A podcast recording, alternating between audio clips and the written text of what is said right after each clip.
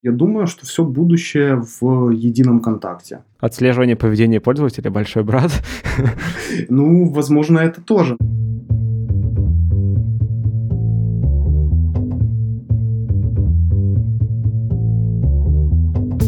Привет, я Юра Агеев, и это 77-й выпуск подкаста Make Sense. Вместе с гостями подкаста мы говорим о том, что играет важную роль при создании и развитии продуктов. Люди, идеи, деньги, инструменты и практики – и сегодня мой собеседник Дмитрий Горин. Мы поговорим про то, какую роль играет email-маркетинг в процессах коммуникации с клиентом. Еще поговорим про метрики рассылок, какие бывают, на что обратить внимание в первую очередь. Обсудим, почему продукт-менеджеру важно знать, как работает email-маркетинг в компании, и попытаемся выяснить, можно ли посчитать возврат инвестиций с каждой рассылки и стоит ли это делать вообще. И прежде чем мы начнем, мы сделали специальный канал в Telegram, где можно получать уведомления о новых эпизодах прямо в мессенджере, Подписывайтесь, чтобы не пропускать. А еще мы будем там публиковать бонусные материалы. Ищите канал MS Podcast. Ссылка в описании. Подкаст выходит при поддержке Product Sense, конференция о менеджменте продуктов. Следующая конференция пройдет 13-14 апреля 2020 года в Москве. Дима, привет. Всем привет. Расскажи немного про себя, пожалуйста. Я Дмитрий Горин, продукт-менеджер в компании SunPulse. SendPulse — это сервис, который предоставляет удобную автоматизацию маркетинга. Вот. Э, мы не только про email рассылки, а и последние несколько лет э, мы ушли в сторону чат-ботов, в мессенджеры и развиваем автоматизацию маркетинга в этом направлении тоже. Круто. Слушай, я вот проверил, в этом году email как э, канал коммуникации исполняется 49 лет. Первый email был отправлен в 1971 году. И, собственно, вопрос, в 2020 это все еще важный канал коммуникации с клиентом? О, классная информация. Э, я даже такого не знал. Слушай, будем завтра на работе это дело отмечать. Да я насчет даты не уверен, но ну да, по времени, да, окей. Ну, неплохо, неплохо. Ну, в следующем году, получается, полтинничек будем будем отмечать. Ну, не зря. Прежде всего, email — это основной канал коммуникации, если вот так э, посмотреть с высока на маркетинг э, в целом. Именно с него начинаются такие, знаешь, направленные касания с пользователем. Неважно, это какая-то акция или там просто регистрация на сервисе или сайте. И почему он такой основной? Э, прежде всего из-за того, что возврат инвестиций с него довольно-таки большой давно известная информация, то, что с одного доллара, потраченного на email-маркетинг, собственно, этот один доллар приносит до 40 долларов дохода. То есть красивые, mm. большие, цифра, больш... да. Да, да, большие цифры. Вот. И, наверное, благодаря этому email э, до сих пор жив. Наверное, даже тот же самый мессенджер маркетинг, он э, email никуда не выбьет, а просто-напросто его дополняет и делает хорошую дополненную как, наверное, правильно сказать? Цепочку. Добавочную стоимость. А, да, вот так. Угу. Да, добавочная стоимость. Вот. Ну и, собственно, email-маркетинг сам по себе это просто комплекс инструментов и подходов, которые нацелены на продуманную коммуникацию с потенциальными, ну, собственно, и существующими клиентами. Окей, давай о, как раз комплексы подходов. Про что всегда забывают, когда начинают заниматься ну, рассылками, ну, email-маркетингом? Тут можно, наверное, книги писать, потому что в каждом сервисе, который делает рассылки, в зависимости от их функционала, появляются свои такие истории. Они где-то смешные, некоторые ужасают просто, но, допустим, фейлы, ну, собственно, бывают разные. Там, например, из таких категорий, как вот э, рука-лицо, да, бывает так, что просто забывают загрузить список рассылки.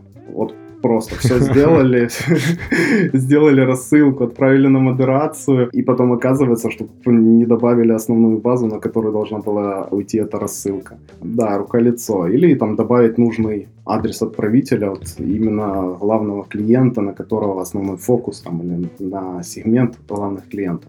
Бывает и такое. Вот. Часто люди забывают э, перед тем, как делать массовые рассылки, чтобы был специальный список opt-in, то есть имейлы, те, которые выразили свое желание получить эти самые рассылки. То есть они позволяют там быстрее, лучше, собственно, с доставляемостью решать mm. всякие вопросы. А что это такое еще раз? Это когда человек сам дает согласие, что он Или да, что? да. Ну, Мгм. это, например, э, так же самое с форм подписок сайта. Человек приходит, он дает свой email и говорит, да, я хочу получать обновления на акции, хочу получать информацию, статьи с вашего интересного сайта. То есть это явное согласие на то, чтобы получать информационные какие-то рассылки. А как сервис про это узнает или как ну, email сервер? Ну, ты, получается, на сервисе у себя, вернее, на сайте у себя ставишь форму подписки, соответственно, есть уже связь. Если этот адрес падает тебе в адресную книгу через форму подписки, ты понимаешь, что этот человек, на нашей стороне уже фиксируется, что этот человек дал согласие, и он у нас падает в отдельный список. Из такого более общего бывает так, что из того, что забывают или сильно увлекаются, там иногда бывает дизайн делают такой, что он просто-напросто отталкивает, и человек вроде бы хотел сделать красивее, лучше, очень сильно упоролся в, на- в направлении вот этой рассылки, а по факту получилось очень сильно наляписто и очень красиво, но не функционально, скажем так. Да, То есть хотели как сложно. лучше, а получилось как всегда. Как всегда, да. Вот, и там э, письмо просто неинтересно читать, не чувствуется, ради чего, собственно, было это письмо отправлено. Вот, э, из таких важных, что главное не забывать, э, это делать такую тестовую рассылку на разные почтовые клиенты. Бывают разные ситуации там, с доставляемостью, и, собственно, люди, которые серьезно подходят к своим рассылкам, они заводят аккаунты на разных почтовых агентах и делают там рассылку там, на 3-5 своих адресов, которые на разных почтовиках зарегистрированы. Вот. Ну и, Мгм. конечно, сам, самое простое это ошибки орфографии, пунктуации. Если ты где-то там ошибся, опечатался, ну как бы хорошо, чтобы кто-то свежим взглядом посмотрел, либо там автоматическая какая-то проверка, чтобы не было откровенных ляпов, чтобы конечный пользователь не подумал, что бизнес какой-то там Ненадежный. Тяп-ляп продакшн. Ага. Слушай, Да. ты, ты уже несколько раз сказал про доставляемость. Если я правильно понимаю, эта штука, типа процент писем, которые все-таки дошли до почтовых ящиков клиентов из того количества, которые были отправлены. Доставляемость, да. Так. Эм, Ну, прежде всего, люди, которые пользуются сервисами по типу SendPulse, они как бы хотят э, на свою базу доставить эти сообщения, чтобы человек прочитал в конечном итоге, да. Соответственно, бывает так, что доставляемость э, на некоторых сервисах не сильно хорошая, либо рассылки падают э, в спам. То есть это, это такая отдельная тема, там, на несколько вебинаров, но если коротко сказать, качество и отзывы, наверное, о сервисе могут сказать заранее значительно больше. Доставятся ваши сообщения конечному пользователю или вы будете иметь проблемы. В общем, они могут не доставиться, главный поинт. Да, да, да. Ну, то есть тут э, лидеры рынка, они в основном как бы доставляемостью, у них нету проблем. Если это какие-то на начальном этапе сервисы, вот они борются в первую очередь с доставляемостью, чтобы вот этот core value был доставлен конечному пользователю. Они не задумывались о том, что доставится сообщение или не доставится. Окей. Короче, ребят, те, кто будет выбирать клиент, не клиент, а инструмент для рассылок, вы знаете, на какую одну из метрик уже смотреть. Окей. Собственно, кстати, к инструментам. Понятно, что каждый инструмент подбирается для каждой задачи, но у тех, кто только начинает э, вот делают продукт, такие, блин, а у нас никакого контакта с клиентами нет, давайте делать рассылки. Но это плохая задача. А как сформулировать правильно? А, наверное, имеешь в виду, что как выбрать инструмент и ну, кто за это должен отвечать или кто сможет э, качественно выбрать инструмент и подобрать, если я тебя правильно понял. Ну, в каком-то смысле да, но прежде чем выбирать, надо понять, зачем. Ну, типа, люди могут просто решить, что им инструмент нужен, и Мгм. начать что-то искать, но классно было бы какую-то цель сформулировать. Просто не всегда она Мгм. есть, я знаю. Иногда ради ин- инструмента, ради инструментов. Ну, на самом деле, цель любого бизнеса – это получение прибыли. Не будем лукавить. Для того, Это чтобы правда. эта прибыль была, да, для того, чтобы эта прибыль была, должны приходить клиенты, да, лидогенерация какая-то должна быть. Соответственно, чтобы эти люди появились, надо приложить какие-то усилия и финансы прежде всего в то, чтобы в маркетинг э, влить вот эти усилия для того, чтобы маркетинг правильно отработал и откуда-то взялись вот эти лиды. Соответственно, вот и email маркетинг сам по себе, он как бы не панацея, он уже работает с такими, с прогретыми лидами, с людьми, а, с пользователями, которые там либо дали свое согласие, либо сами подписались, либо сами дали свой э, почтовый адрес, ну, то есть э, предоставили там за регистрацию. Очень частый кейс, да, мы, мы часто видим, скачай книгу, но только зарегистрируйся. Ты когда регистрируешься, оставляешь э, свой email, и, соответственно, от этого сервиса ты получаешь книгу бесплатно, понятное дело, а за эту бесплатную книгу ты даешь свой почтовый адрес. И люди с этого сервиса начинают тебя а, обрабатывать уже как лида. То есть ты попал в их воронку. Вот, и, Это был лид, лид-магнит. Да, лид-магнит, да, умное слово, которое мы ну, в маркетинге употребляем. Собственно, появились эти лиды, дальше надо что-то с ними делать. И причем надо не просто делать, лишь бы делать, а надо качественно их обработать для того, чтобы довести до конверсии, довести до покупки какой-то определенной, для того, чтобы бизнес в конечном итоге получил вот эту конечную ценность, да, в, там, в виде финансов, в виде еще там чего-то, какую ценность они уже определили у себя. И, соответственно, инструмент, на то он инструмент, для того, чтобы из точки А в точку Б привести вот этого лида, и выбираешь инструмент, который тебе прежде всего будет хотел перемещать, сказать помогать перемещать людей по этапам вот этой самой воронки, да? Да, воронки. Вот кто работает по воронкам, а кто рисует, кто это все визуализирует, для него все понятно, что вот человек упал в воронку, его надо правильно провести по всем этапам. Кто не по воронкам, а на на внутренних каких-то ощущениях, ну окей, это тоже вариант. Ну, как бы используйте правильные инструменты для конкретных своих нужд. Так, ну смотри, я сейчас вспомнил воронку AR, вот это вот пиратские метрики, uh-huh. да, то есть это получается привлечение, активация, удержание, рекомендация, да, дальше доход. Uh-huh. Ну, по идее, окей, мы там сделали лид-магнит, привлекли пользователя, дальше нам нужно его активировать, если верить воронке, потом uh-huh. еще удержать. Вот, собственно, по идее, email-маркетинг, он должен решить вторые два уровня воронки, если я правильно понимаю. Или он ну, прям до дохода сейчас... может довести. А, мы сейчас с тобой очень сильно начинаем туда вот копать вовну, э, вовнутрь, там углубляться сильно. Ну, то есть мы сейчас на словах, наверное, не сможем прожонглировать всеми этапами и всем пониманием. Я бы предлагал э, наверное, повернуть нашу дискуссию в сторону того, что вообще как людям начать вообще пользоваться email-маркетингом. Давай, это интересно. В первую очередь, то, что, с чем я сталкивался, это то, что люди которые занимаются бизнесом, а мы фокусируемся на средний и малый бизнес, они, некоторые не знают вообще, что такое email-маркетинг, откуда вот эти берутся красивые письма, почему они приходят. И это, наверное, та боль, которую очень сильно хотелось бы победить и увеличить количество людей, которые начинают заниматься своим бизнесом, чтобы они в цифре занимались тоже маркетингом не только в офлайне, но и в цифровом мире тоже. То есть для того, чтобы средний бизнес уже как бы там немножко проще. У малого бизнеса ограниченные ресурсы. У среднего бизнеса, возможно, уже есть какие-то финансы, но они ограничены по все равно по ценнику, да, если они хотят угу. делать рассылку, там, не знаю, на 50 тысяч пользователей на регулярной основе, то они как бы будут уже выбирать по ценнику, какой сервис выбрать.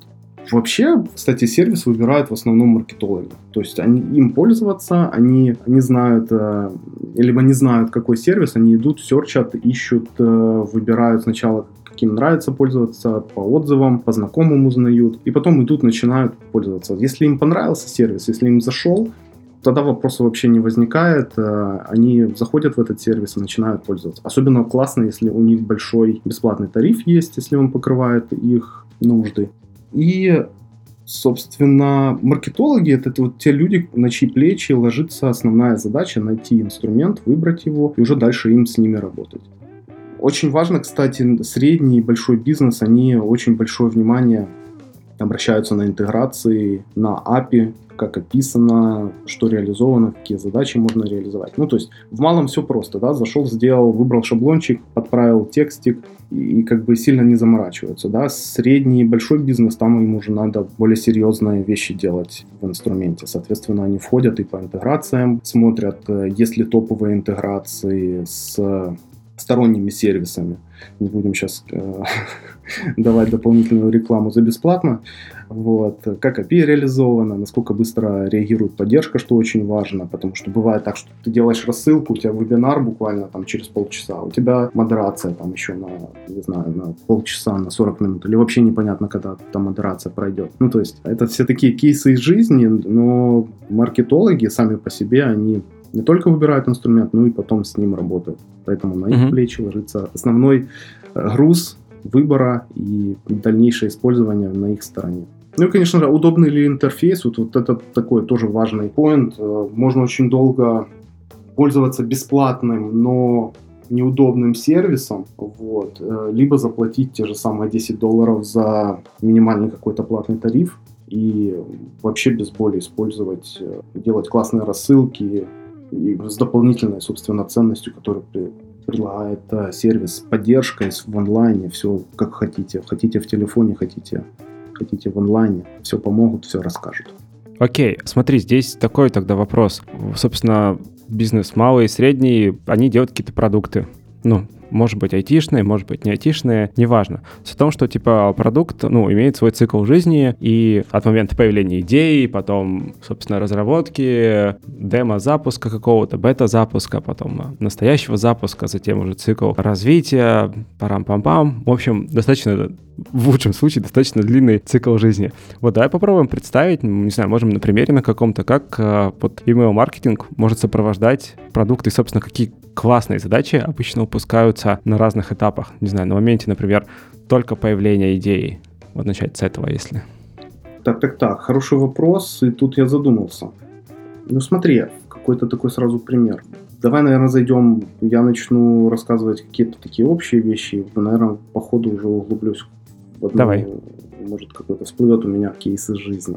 В любом случае, Email рассылка это да, как ты правильно сказал, это не просто сделать э, одно письмо, один шаблончик взять, особенно если это мы говорим о серьезных бизнесах, даже из медиум сегмента. Вот. Э, часто вот в одной цепочке писем могут быть разные абсолютно по информации, с разными целями, с разными задачами. Могут быть разные шаблоны, разная, собственно, последовательность этих имейлов. То есть тут надо, наверное, разделить на типы email рассылки, и как бы разобрать и понять в стратегии, как э, правильно, какой тип использовать на каких этапах, для каких задач. Какие типы тогда? Ну, типа продажа клиентская, служебная, там, не знаю что. Ну, вот ты сразу же сказал, идешь на опережение. Вот самое первое, что всплывает, это продающие. Mm-hmm. Это знакомый, да, всем вид рассылки, они используются в интернет-магазинах, в крупных сетях идут постоянно рассылки. Вот такой пример. Тил.ру, да, зарегистрировался, зашел, чего-то выбрал, закинул себе в избранное, оно тебя потом догоняет, периодически тебя напоминают. Идет, во-первых, ну, там, новые какие-то изображения товаров и услуг там из похожих сегментов. То есть тебя пытаются сконвертировать вот в покупающего пользователя, да. То есть это вот такие вот продающие типы, они ими как бы нету смысла злоупотреблять, потому что если к тебе будут постоянно приходить купи, купи слона, купи слона, ну как бы ты интересовался слоном, но тебе было просто прикольно узнать, сколько он стоит, сколько на эту сумму денег можно купить, там, я не знаю, просто автомобили, да, для личного пользователя. Ну, просто там с ребятами поспорили, сколько стоит слон. Зашел, погуглил, зашел на Тивру, ну, по факту нет смысла тебя там дальше сильно конвертировать. Поэтому как бы продажи, они могут быть такие более мягкие, ненавязчивые. И вот там следующий тип писем, это там информационные, да, это там какие-то полезные советы. Вот на Синпульс подписался и получаешь информационные рассылки о том, как тебе правильно настроить рассылку, в какое время лучше отправлять, какой контент лучше вставлять, как сделать акцент на call to action вот пресловутый, да. Вот. И вот такой вот яркий пример э, информационных email рассылок это подписка на какие-либо блоги, журналы. То есть вот ты подписался, и тебе просто приходят какие-то оповещения ненавязчивые, которые тебе реально в кайф зайти в почту в определенное время вечером, либо рано утром кто-то заходит. Заходит, прочитывает, если у него есть на это время, если нет, то просто просматривает и идет дальше, отмечает помеченным. То есть это такие информационные, информационный тип рассылок. И, угу. и, наверное, из основных это вот триггерные, да. Так. Это ваш заказ оформлен, вы прошли регистрацию, вы записались на вебинар, вы оставили свой email, получаете свою книгу из примера, которую мы немножко раньше затрагивали. Там, либо у вас до конца подписки осталась неделя, пополните баланс и бла-бла-бла. То есть это вот третий тип триггерных подписок. Но они нужны, как бы, чтобы сориентировать пользователя на экшен, на пополнить баланс, на то, чтобы он начал пользоваться каким-то сервисом, где зарегистрировался. То есть это вот триггерные типы рассылок. То есть, соответственно... Смотри, ну получается продажа, получается информационная рассылка и триггерная. Окей, угу. триггерная вызывается на действие пользователя или поощряет его к какому-то действию на действие пользователя. То mm есть это как раз оформил заказ, мы вам отправили ваш товар, ваша накладная такая-то такая-то будет через два дня. И ты, соответственно, это триггерное письмо уже смотришь. Ну, там сейчас это все в мессенджер ушло, либо смс догоняют. Но вот в email тоже такое, в email тоже такое есть. То есть э, заканчивается у тебя тариф. Соответственно, придет тебе такое транзакционное письмо, где все автоматизировано в плане знают, что у тебя 30 числа заканчивается, что тебе именно на такой же тариф надо заплатить 10 долларов. Если тебе чего-то не хватает, то в триггерных письмах тоже можно настраивать для того, чтобы конвертировать человека в то, чтобы он повысил себе тариф, то есть не за 10 долларов взял на следующий месяц, а там в 15, да, и в триггерном письме, в триггерном шаблоне у тебя уже заготовлено, какие преимущества человек получит, если он перейдет на тариф чуть-чуть выше. Угу, угу. Окей. Смотри, с рассылками такая тема, сейчас, наверное, немножко в сторону, но потом будет вопрос по теме. Они бесят, если у тебя особенно рабочий ящик, тебе начинают приходить как раз вот эти письма о продажах, когда тебе ничего не нужно, про слонов, там потом информационная рассылка, ты такой, блин, надоело. Нажимаешь кнопку «Отписаться», ну и тебе, как, в принципе, пользователю, это становится, ну, окей, отписался и, и нормально, да. Кстати, в, по-моему, в Gmail появилась кнопка «Быстро отписаться». Да, если вы не знали, обязательно поищите ее. Ну так вот, а вот нам, как продуктам, я не знаю, маркетологам, где этот баланс между навязчивостью и, собственно, результатом? Ну, то есть, вот не знаю, у вас, наверное, опыт большой, вы видите, какие рассылки, сколько рассылок отправляется. Знаешь, где он находится, этот баланс? Какой порог? Вот, вот ты очень точечно задал вопрос, и да, это реально боль. Ну, то есть есть такие сервисы, ну, вернее, даже не сервисы, есть такие бизнесы, которые просто закидывают своих пользователей регулярными какими-то рассылками, да, он думает, что чем больше накидают, тем больше будут читать, тем больше его будут узнавать, а по факту просто-напросто берут, быстренько отписываются, и он теряет свою базу, угу. активную базу, да. Email перестал быть, наверное, таким каналом, в который надо накидывать как как можно больше. Возможно, когда она только появилась, когда еще почта была не у всех, наверное, это было прикольно, получать кучу писем, и тебе, возможно, казалось, что ты кому-то важен. О, прикольно, мне письмо пришло, да. Все, наверное, через этот этап проходил, да. Сейчас email это, скорее всего, это просто инструмент получения информации, концентрированной информации. Наверное, тут универсальный ответ – который, в принципе, подходит на, на любой сложный вопрос, это вот здравый смысл. Если ты как бизнес, ну, мы как площадка, мы просто предоставляем сервис, да, которым человек уже на стороне бизнеса, ему виднее, какие у него пользователи, как часто им надо напоминать, отправлять имейлы. Он больше в молодой сегмент у него или более старшее поколение, которое пользуется имейлом. Соответственно, Нету такого, что там отправляйте две рассылки в неделю, и вы будете там 100 тысяч миллионов зарабатывать. Вот. А в целом это должно быть концентрированное, сугубо с конкретной темой, с конкретным uh, call to action, то есть что человек должен сделать, когда зашел на эту почту. Если ты будешь закидывать людей постоянно, они скорее тебя возненавидят, отпишутся и, и будут рады. А если не смогут отписаться еще, есть такие сервисы, не могут отписаться с первого раза, они еще тебя потом ненавидеть О, будут, да. приходить в саппорт, писать гневные отзывы, и ты еще получишь э, кучу хейта именно как бизнес, то есть не площадка, а именно как бизнес. То есть можно же там кастомные шаблоны вставлять, там свои очень большие заморочи делать, для того, чтобы человек не мог просто так зайти и отписаться. Но ну, такое себе на самом деле.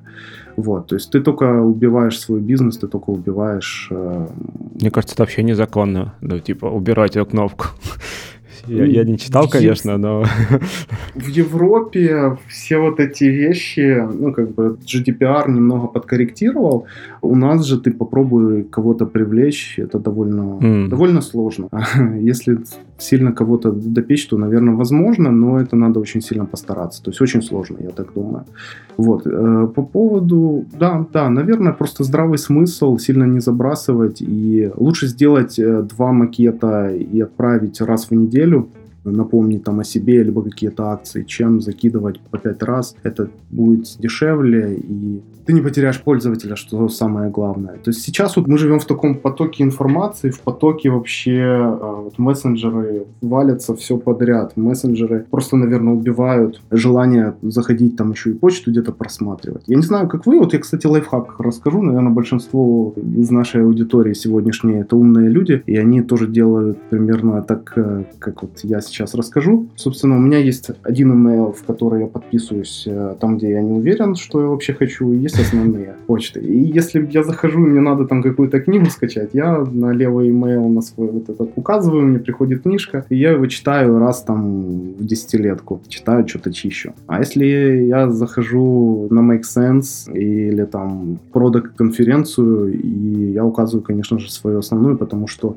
Первое, это по профессиональной части, это полезно, и это будет только плюс, если я зайду лишний раз почитаю, увижу какой-нибудь подкастик, либо статейку почитаю на ночь. То есть оно мне будет приходить, я периодически, периодически захожу и читаю такие вещи.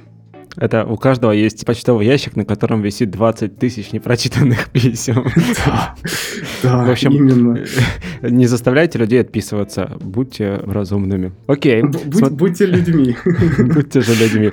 Окей, смотри, поговорили про типы рассылок, поговорили про то, как все-таки, что модерировать частоту нужно, и это важно. А вот, собственно, про аудиторию. Ну, получается, что мы собираем какую-то базу имейлов разными способами, теми же лид-магнитами, или же люди регистрируются в наших сервисах, опять провели вебинар, провели метап, неважно. В общем, мы ее собрали. И, ну, получается, что не получается, ну вот реальная жизнь такова, что люди отписываются. Угу. Какие еще есть best practice, я не знаю, по работе с э, клиентской базой? Вот что надо делать, чтобы она была здоровой? И вообще, что критерии здоровости? Есть ли какие-то?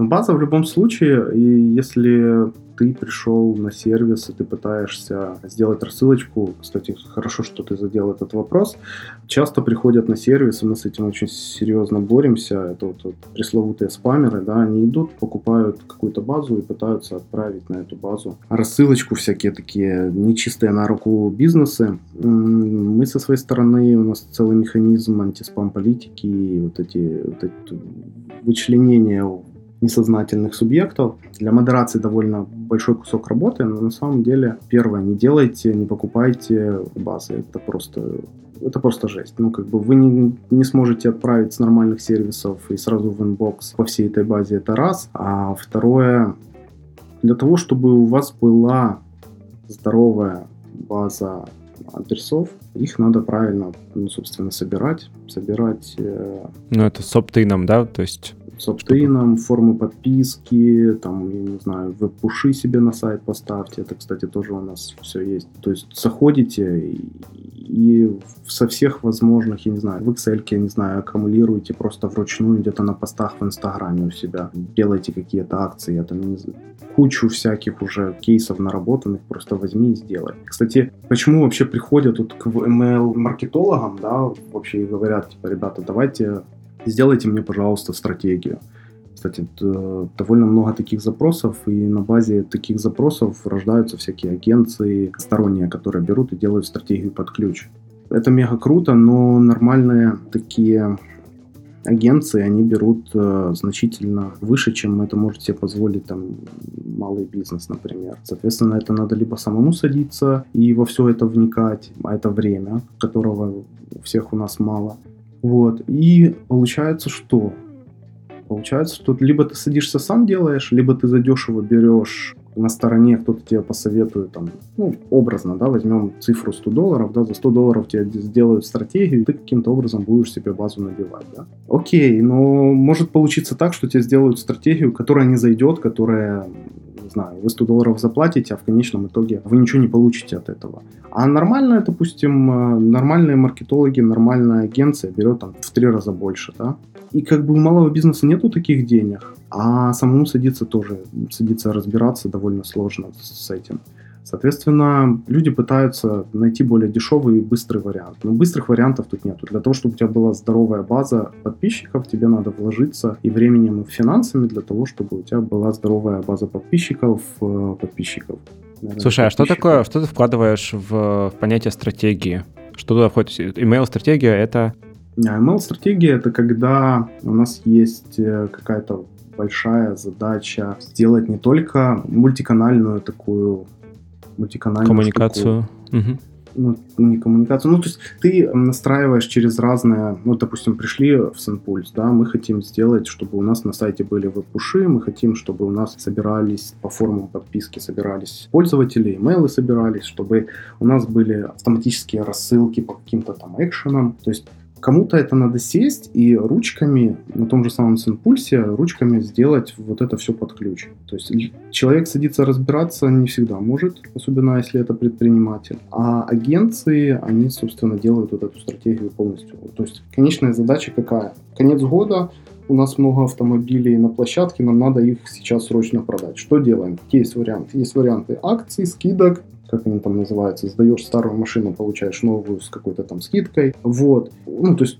кучу возможных вариантов, уже проработанных, отработанных, и ты уже обсуждаешь, в каком стиле будет делать эту стратегию агенция, как будут искать пользователи, как будут набивать, как будут вот эти рассылки автоматически работать. То есть вот это все, mm. это и есть стратегия. То есть это, инстру- по сути, да, инструменты сбора базы. Потом следующий шаг — это формирование понимания того, как, собственно, с этой базой будет идти взаимодействие, какие рассылки, какие темы, какие там триггерные письма, какие автоматические последовательности писем. То есть вот это все, да? Да, да. Ну, mm-hmm. то это мы немножко усложняем, хотя по факту большая часть людей, как я, большая часть бизнесов, там, среднего и малого бизнеса, они больше сфокусированы на то, чтобы сделать хотя бы минимальное какое-то взаимодействие. То есть Просто нам, письма. Нам не надо Да, ну там сделайте мне просто письма. У нас, кстати, был раньше самый простой э, есть у нас сейчас Automation 360, это очень хороший, очень такой комплексный инструмент, где ты можешь и там веб-пуши, смс, и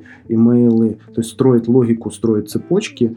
Отправили имейл, человек не прочитал, не отреагировал, не сделал вот call to action какой-то, мы его догоняем веб-пушом где-то на сайте, мы его догоняем смс-кой, там, если mm-hmm. ну, мы там догоняем повторным имейлом, если опять не прошло, ну, то, собственно, продумываем логику, строим такими красивыми блоками.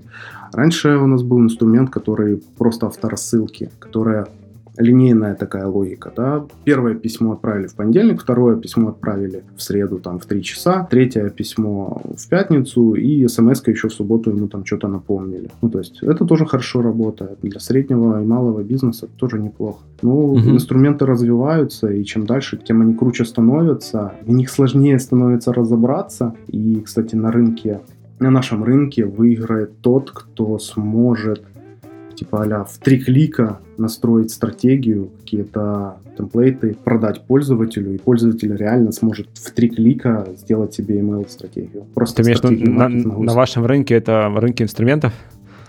Да, рынок э, маркетинга в мессенджерах, ага. в email. То есть для бизнеса в нашем сегменте тот, кто сделает максимально простой вход в email-маркетинг и маркетинг в мессенджерах, тот, собственно, и займет главное место в этой нише. Слушай, кто а станет лидером. Тема интересная вообще. Ну, интересно с точки зрения, да, типа ты такой продукт, и ты вдруг поймешь, что 40% людей не используют автоматические там цепочки писем, а ты вот решил и начал использовать и получаешь пользу. Собственно, а вообще как много людей идут дальше, чем просто, просто письма. Ну, типа, вот сколько процентов там условно используют триггеры, сколько процентов используют а, автоматики? Прям сейчас я не скажу цифры, но я могу сказать, что это далеко даже...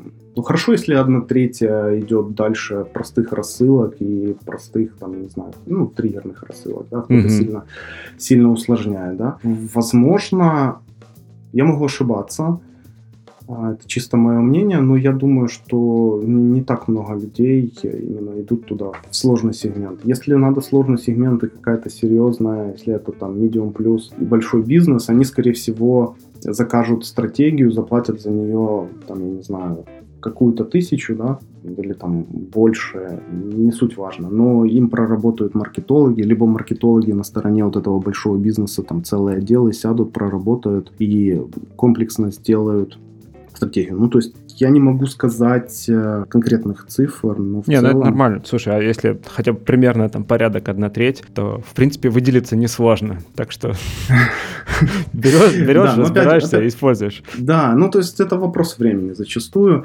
Возможно, кто имейлы рассылает, пушами догоняет, там формы себе поставил один раз и лиды падают, ну как бы большинству 80% потребностей покрывает. И возможно он даже не успевает с этими лидами обработать всех и качественно предоставить услугу.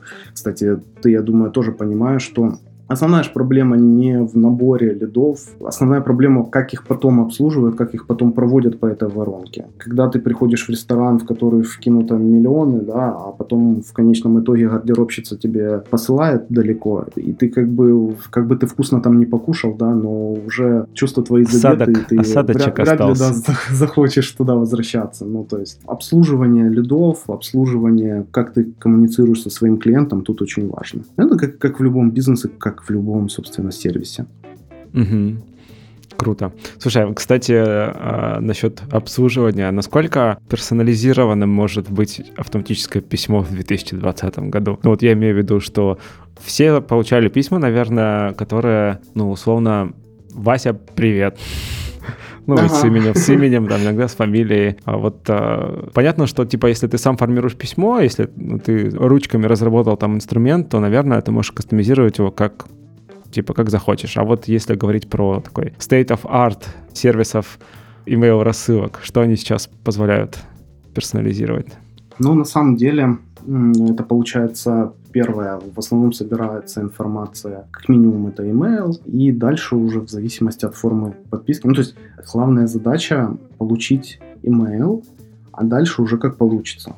То есть не так часто в форму той же самой подписки стараются накинуть там 10-15 полей. Стараются по минимуму, чтобы человеку было достаточно в один-два клика подписаться, оставить свой да. email. И, соответственно, э, все зависит, сколько человек оставляет информации в таких ну, инструментах, наверное. В общем, в форме подписки, если ты оставляешь email и там свое имя, фамилию, к примеру, мы буквально недавно с коллегами обсуждали, есть интересный такой амбициозный э, продукт. Э, ребята тоже заходят на наш рынок. У них очень классная кастомизация. То есть они берут э, твое имя, ты оставил имя и оставил, оставил email. У меня там на маке это реально там в один клик это все дело делается, как у каждого, наверное. И если я оставляю, и они присылают э, такой шаблон, э, где четыре картинки, текста минимум, и ты фокусируешься сугубо на этих картинках. Я начал смотреть, там стаканчик какой-то нарисован, и там на стаканчике написано Дмитрий. Опа. Кока-кола, следующая картинка, тоже Дмитрий, как вот э, недавно с именами Кока-Кола была. Потом хопа, какой-то типа сертификат, тоже заполненным, красивым таким, Дмитрий, как от руки. Я такой, ого. Ну, то есть они взяли, каким-то образом обработали текстовую информацию, красиво ее нанесли на картинки, вернее, как нанесли. Это же все как бы автоматически делается, но да. для конечного это пользователя он думает, ничего себе, вот это они заморочились, вот это они классно сделали, вот это прикольно, вот это интересно. То есть вот, вот такая персонализация, она может быть от простой, как вот э, в письме переменная «Здравствуйте, Дмитрий, мы рады, что вы присоединились к нашему сервису, бла-бла-бла», а может быть, вот, вот фото, там, если ты там, не знаю, загружаешь свою аватарку, они обрабатывают. Вырезают лицо и наклеят его, да? Да, да, ну то есть делают вот как от руки там печать на стаканчике рисуют. Ну это ж прикольно. Это ж цепляет человека, он запоминает этот сервис. Возможно, просто письмо от, от этого сервиса пришло, а потом, когда станет вопрос о том, какой email сервис выбрать, он э, у себя на работе, там, либо коллегам расскажет о том, что, прикиньте, вот тут такая картинка. Слушай, ну это про эмоции, да, это про такое... Да, да. Это как бы в маркетинге главное эмоции зацепить, запомниться, заикариться. И все, дальше ты уже работаешь с этим человеком, он к тебе уже приходит как лояльный. То есть очень много, очень многого это все стоит в плане времени, реализации но оно потом в долгосрочной перспективе в конечном счете выстреливает очень хорошо. Хм, круто. То есть, э, э, если, если сократить, сделать короткий ответ, можно переменные, просто «Здравствуйте, Дмитрий, мы рады, что вы с нами», и э, персонализировать до бесконечности. Все зависит, как ты прокачал свой инструмент, какую ценность ты несешь, и как ты будешь с помощью этого сервиса удивлять своих потребителей, своих конечных пользователей. Окей. Эмоции сложно померить, мы это знаем. Давай тогда mm-hmm. обратимся к тому, что все-таки можно померить. Ну, наверное, самый интересный вопрос, будет классно, если мы на него ответим, это вот то, что ты упомянул в начале, это, по сути, возврат на инвестиции. Ну вот статистика, окей, типа есть статистика, да, там то, что на один вложенный доллар можно вернуть 40. Mm-hmm. А каким образом, не знаю, какими инструментами можно отслеживать вот в частном порядке, условно, ROI? От mm. рассылок? Ну, инструменты, скорее всего, в самих рассыльщиках, в самих таких сервисах. Много у кого есть такая реализация, то есть ты можешь просчитать. Тоже вопрос, насколько оно тебе надо, насколько ты такой педант и считаешь, умеешь считать и делать бизнес. В целом, если сказать, э, если сказать вот по метрикам, то, что можно пощупать, и вот ключевые метрики в email-маркетинге, первое, что сразу приходит в голову, это показатель открытий, open rate, то есть сколько раз подписчики открыли ваши письма. Вот я такой товарищ, даже если мне приходит э, какой-то спам, вот я не люблю, чтобы у меня в инбоксе светилось, что я чего-то там не прочитал. То есть я либо не захожу вообще в почту, либо если захожу, то я как минимум прокликиваю для того, чтобы... Отправить в архив. Да, да, да. Да, я использую Spark, э, и у меня просто вот клик-клик-клик-клик, все нормально. То есть у меня уже все ну, проклацано. А, есть э, почты, как вот я говорил, черновая такая почта, она тоже у меня висит, но я перестал на нее обращать внимание. Такая слепота именно на эти две почты. Вот, я уже смирился с тем, что там, там даже кликами все не закроешь. Вот только надо периодически заходить и чистить. Ну, собственно, показатель открытия, он показывает, как вообще ваша рассылка зашла, не зашла. В футере вы написали классную тему, зацепила человека или не зацепила. Ну, то есть ты уже можешь э, отслеживать э, открытие письма. Ну, так. Есть, как вообще это реализовано? В основном э, в большинстве сервисов они просто вклинивают пиксель на пиксель картинку, Соответственно, если пошел запрос на сервер и пришел ответ, соответственно, считают, как письмо одно было открыто. Угу. То есть не факт, что его до конца дочитали. Окей. Да, да, да. Э, более продвинутые сервисы, они там даже предоставляют карту, куда ваше письмо проскроллила, какой процент э, пользователей, то есть сколько дошло до конца, сколько там нажали на какой-то call to action. Ну, показатель вот кликабельности показывает количество переходов по ссылкам внутри писем. Это еще один такой, э, такая метрика, которая важна. То есть ты не просто же отправляешь, не просто как с автомата стреляешь в разные стороны. Ты целенаправленно для своих пользователей делаешь рассылку. Соответственно, показатель кликабельности показывает количество переходов по ссылкам внутри писем. Если я купил MacBook, то, соответственно, есть смысл мне предлагать там AirPods или нету. То есть я AirPods, ну, как бы кликну, посмотрю, ну, скажу, ой, ребята, дороговато, сорян. Но они меня там как-то будут пробовать дальше конвертировать.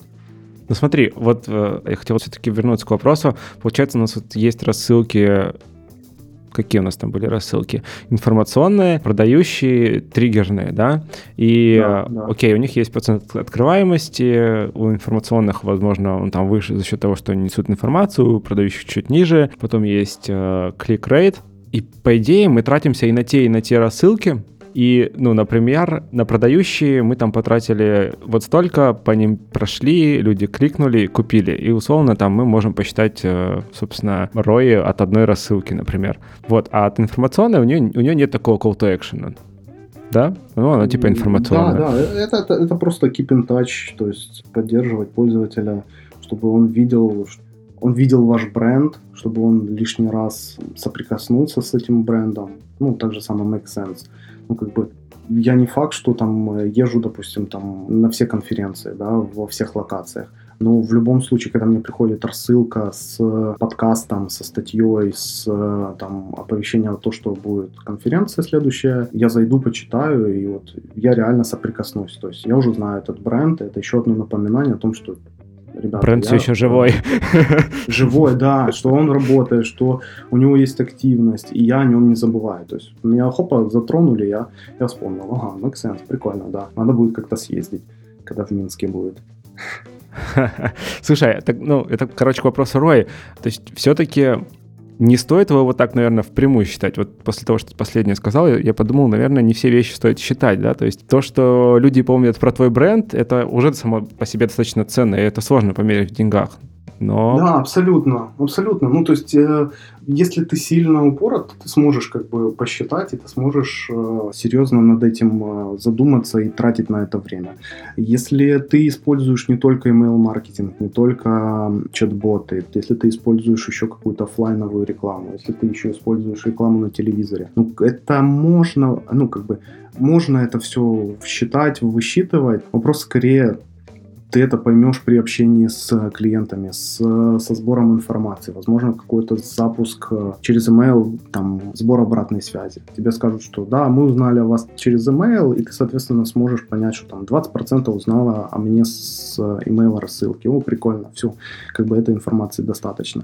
А если тебе придет там 1-2% с email, а ты в него вкидываешь там 30-40 бюджета на маркетинг, ну, как бы, возможно, но тебе и не надо. Ну, mm-hmm. Без этого тоже тоже крайне сложно. Если у тебя сайт, если ты регистрируешься, в любом случае триггерные рассылки тебе нужны. Вот. Ты mm-hmm. просто выбираешь, что тебе использовать, какой тебе пакет. Опять же, все упирается в финансы, упирается, сколько ты готов на этот маркетинг тратить. Возможно, ты оставишь фри тариф и будешь делать раз в месяц какую-то, либо два раза в месяц какую-то рассылку по небольшой своей базе VIP-клиентов, и тебе этого хватит. А остальная активность у тебя уже где-то на стороне, и как бы все. Хорошо. Так, поговорили про метрики, начали, точнее, говорить про метрики. Было две метрики, open rate и click rate. Еще какие-то, может быть, есть или все? Там из много, важных. Много Важные из таких нужны. важных да. отказы. Показатели отказов это если, допустим, у тебя устарела база, человек там, я не знаю, удалил этот email, либо указал в форме подписки той же самой, что-то мы сегодня на ней зациклились, указал неправильную почту, соответственно, тебе придет э, отказ о том, что такой почты не существует, либо он удален, либо ящик переполнен, то есть это тоже показатель. Важно еще один показатель, это показатель отписок, то есть, если ты заспамил своих пользователей, у тебя понеслись сплошные отписки, ты можешь это все как бы посмотреть в любом сервисе, эта вся информация, вся статистика предоставляется. Вот. А почему это плохо? Ну, понятно, что с точки зрения, типа, здоровости базы это не очень классно, она уменьшается. Есть еще какие-то причины? Или просто это? Почему? Ну, скорее всего, э, неприятная такая тоже ситуация, когда не только ты там спамишь своих пользователей, да, ну как спамишь, закидываешь неправильно стратегию свою, выстроил, и людям это больше кажется как э, надоедательство, чем, чем, чем польза, предоставление, да. да, чем полезную информацию ты им приносишь. Вот. Ну, собственно, там ты самостоятельно убиваешь э, свою базу. Вот и все. Ну, то есть э, у тебя есть активная база, которая, она, понятное дело, постоянно будет, кто-то будет отмирать, а кто-то будет новый приходить, но если ты сильно прижмешь своих пользователей, они начнут массово от тебя отписываться, то ты как бы, твои усилия на то, чтобы сделать красивый шаблон, чтобы туда сделать классный дизайн, чтобы туда вкинуть вот, вот эти call to action. Вот э, ты просто финансы, которые ты вкидываешь, они никак тебе не будут э, конвертироваться в покупателей. Вот, вот это, наверное, короткий и самый правильный ответ. Классно. Слушай, с чего, вот надеюсь, у людей уже появились идеи, с чего начать, но давай попробуем как-то это, наверное, резюмировать. С чего продукту, например, начать ревизию email рассылок, потому что это важная штука, как мы уже поняли. Очень хороший mm-hmm. возврат инвестиций. Вот с чего начать? На что посмотреть в первую очередь, э, чтобы понять, все хорошо или все плохо с рассылками в компании? А, в первую очередь это посмотреть на схему, такой helicopter view, то, чем продукты частенько грешат. View на схему отправки транзакционных писем. Смотреть, а актуальна ли информация вообще в этих рассылках, потому что частенько бывает так, что люди сделали шаблоны в рамках своего бизнеса когда-то на раннем этапе, когда еще были маленькими стартапами, и все, и забыли, побежали дальше.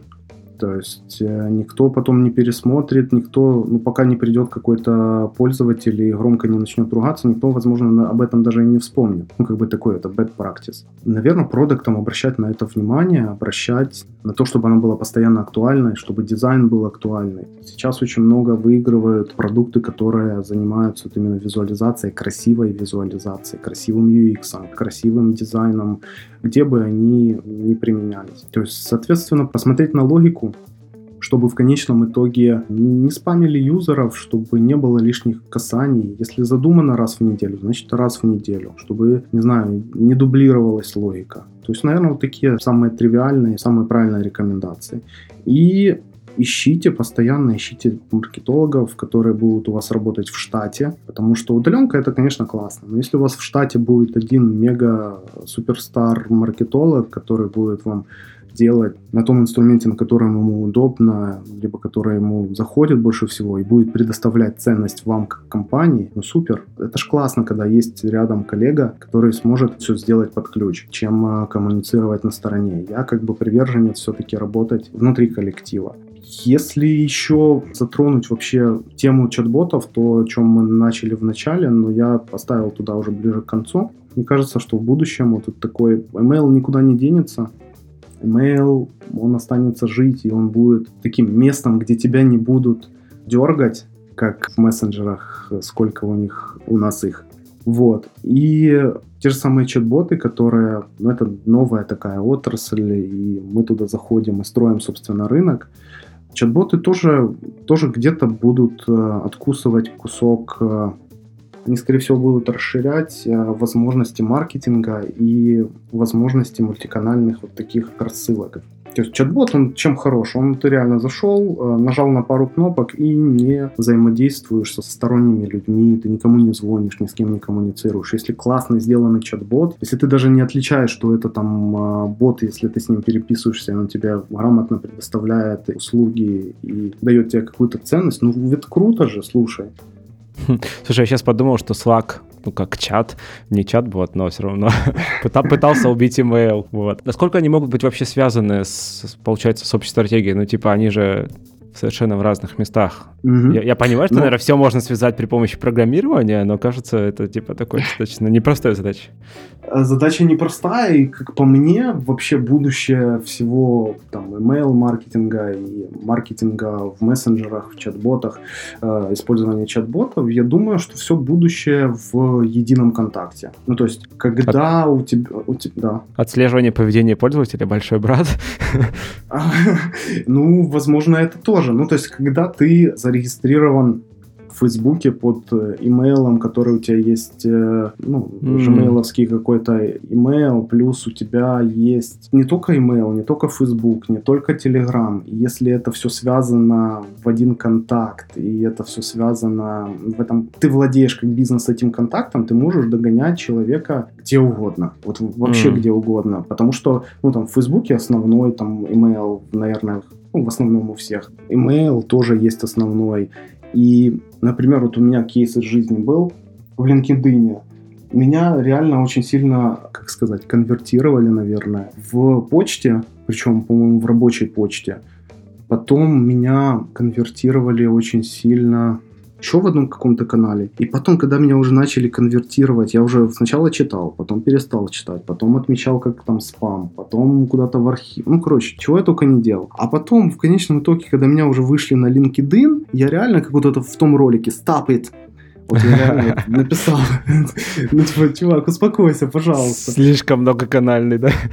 Это, это, это просто жесть. И вот за, за таким как бы будущее, когда будет единый контакт, когда будет много возможностей, где можно будет касаться с человеком, бренду касаться с человеком, где можно будет где-то там еще аудиоинтерфейсы какие-то будут прикручены. Вот за этим будет будущее, и выиграет а, та платформа, которая это все объединит у себя, которого будет единый контакт, который сможет, э, если еще сможет прогнозировать, каким контактом лучше догонять определенного пользователя, ну, то есть вот прям кастомизация, кастомизация. Вот, вот это вообще будет огонь.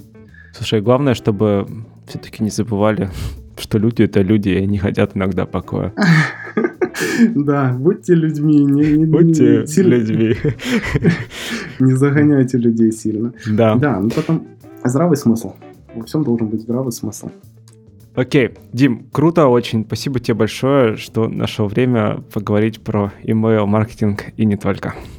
Спасибо большое всей аудитории, хотел бы сказать. Э, спасибо, что дослушали до этого момента. А, оказывается, не зря подкасты записываются. Вот э, Юра очень большой молодец в том плане, что выходные дни, когда все дают себе возможность, либо большинство дает себе возможность где-то отдохнуть, возможно, где-то побыть с семьей или просто погулять. Все выходные Юра работает над продуктом, который предоставляет возможность коммуницировать с разными людьми в разных точках мира и делиться информацией. Это Ой, супер, спасибо. Спасибо большое за, за подкаст, спасибо большое за твое время. И хотелось бы сказать всем добра, ребят, удачи вам. Мир. Слушай, круто. Мир, пис. Круто. Ну, до встречи. Пока-пока. До встречи, пока. Итак, в этом выпуске подкаста Make Sense вместе с Дмитрием Гориным мы поговорили про то, какую роль играет email-маркетинг в процессах коммуникации с клиентом. Еще поговорили про метрики рассылок, какие бывают и на что обратить внимание в первую очередь. Обсудили, почему продукт-менеджеру важно знать, как работает email-маркетинг в компании, и выяснили, можно ли посчитать возврат инвестиций с каждой рассылки и стоит ли это делать вообще. Подкаст выходит при поддержке Product Sense, конференции по менеджменту продуктов. Следующая конференция пройдет 13 и 14 апреля 2020 года в Москве. Это был 77 выпуск подкаста Make Sense и его ведущий Юра Агеев. Если вам понравился выпуск и вы считаете информацию, которая в нем прозвучала полезной, поделитесь с друзьями, коллегами, знакомыми, подписывайтесь на наш телеграм-канал MS Podcast, чтобы получать уведомления о новых эпизодах и бонусные материалы из выпусков. Да, и, конечно, будем рады любой обратной связи и лайкам в тех сервисах, где вы слушаете подкаст. Они помогают подниматься подкасту в рейтингах и, соответственно, большему количеству людей узнавать о том, что подкаст вообще существует. Спасибо, что были с нами. До следующего выпуска. Пока.